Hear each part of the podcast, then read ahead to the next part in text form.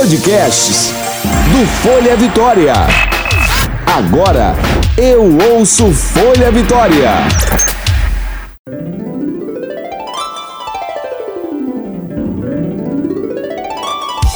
Você ouve agora de Ferraz. Com tudo. Com Graciela de Ferraz.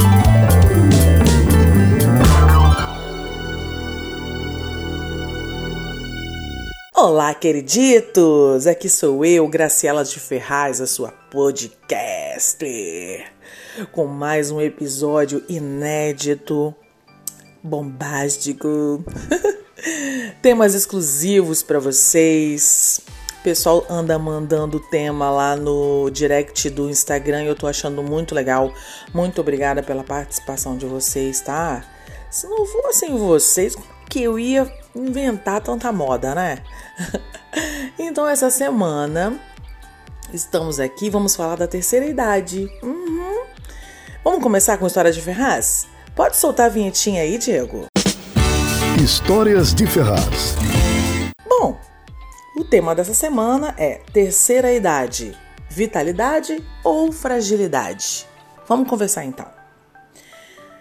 A fase da vida que corresponde à terceira idade por muito tempo foi vista como um momento em que as pessoas não tinham mais tanta disposição e precisavam de cuidados. Antigamente, os velhinhos, com mais de 60 anos, eram expostos como o grande problema de saúde mundial. Uhum. Também eram poucas as atividades que as pessoas faziam, né? Pois não havia tantos programas, especialmente é, programas voltados a essa parte da população. Mas isso mudou bastante nos últimos anos.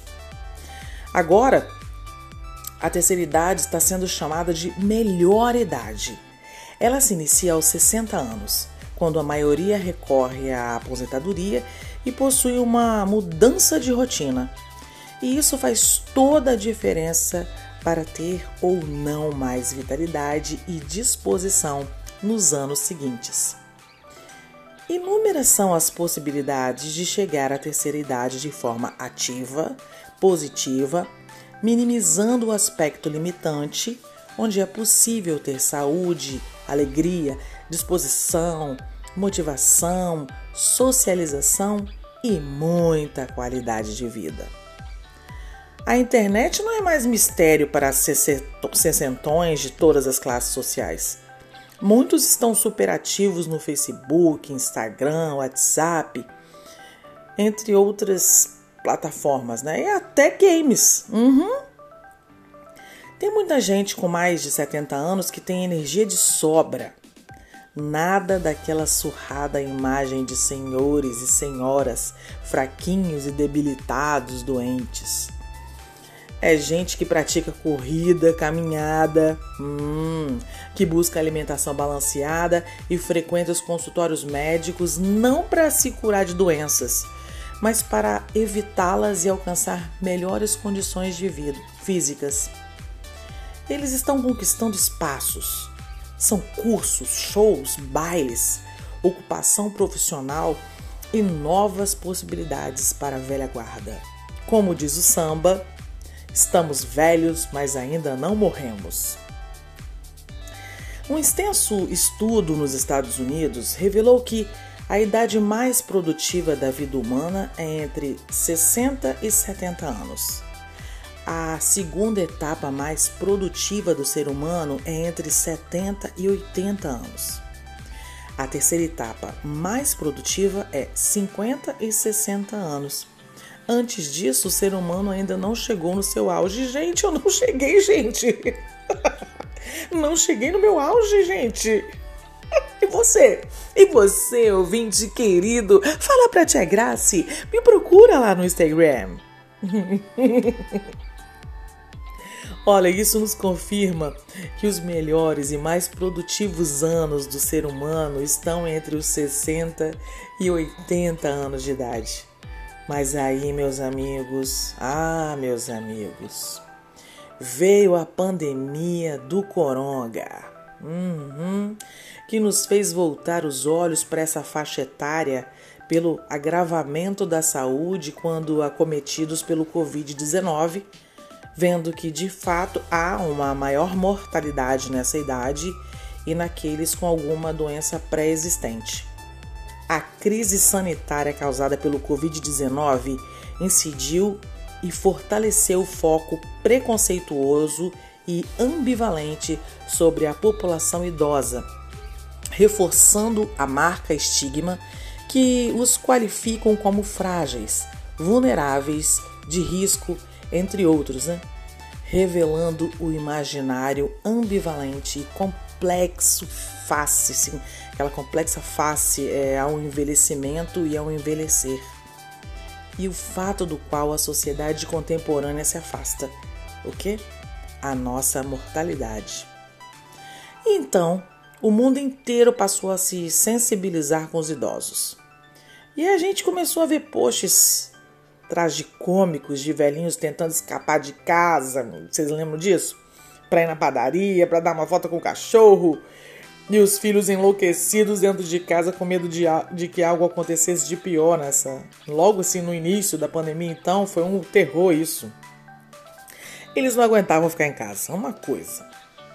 Mas infelizmente, se analisarmos as complicações decorrentes da simples gripe influenza, influenza, né, com a qual já estamos acostumados a lidar, percebemos que a fragilidade da idade sempre ocorreu. Outro assunto importantíssimo para a gente abordar é o seguinte: se por um lado a quarentena evita que os idosos, maior grupo de risco, sejam contaminados pela Covid-19, ela também aumenta a exposição deles aos familiares, que costumam ser os principais agressores das pessoas mais velhas. Que triste isso, né, gente? Olha, em 2019 foram responsáveis por 83% dos casos. O efeito isolamento social fica ainda mais visível na comparação histórica de 2011 até 2018 a média de aumento das denúncias entre março e maio não chegou a 20%. Bem baixo dos mais de 500% registrados em 2020. Já pensou? 500%? Além disso, o valor de maio deste ano é mais do que o dobro de todas as denúncias registradas em 2011 no país. Dramático isso. Conforme o Estatuto do Idoso da Lei 10.741, a violência contra idosos é crime e, portanto, não deve ser encarada como algo normal. A violência contra idosos pode ser definida como qualquer ato ou ainda a ausência de uma ação que cause dano ou incômodo à pessoa idosa. Para ser considerado como violência contra o idoso, o ato pode ser único ou repetitivo e deve acontecer em relação é, em uma relação em que haja expectativa de confiança. Estão entre os casos mais comuns os abusos psicológicos, abusos financeiros, negligência, abusos físicos e até, pasmem, abusos sexuais. Olha, gente, as denúncias de violência contra idosos podem ser feitas pelo Disque 100 que funciona diariamente, 24 horas por dia, tá bom? Aí vamos voltar àquele assunto sobre os idosos e seus afazeres na pandemia. Volta lá. Em 2016, a expectativa de vida no Brasil já era de 76 anos. E onde estavam esses maduros com mais de 60 anos antes da pandemia, gente? Fazendo tricô ou arrastando o chinelo pela casa? Nada disso. Era mais fácil achar uma avó, uma avó numa academia do que tomando chá com bolinhos em casa. Gente, eu faço é, hidroginástica, vocês têm que ver. As vovozinhas tudo lá fazendo hidroginástica numa alegria e brincam e conversam, umas fofas.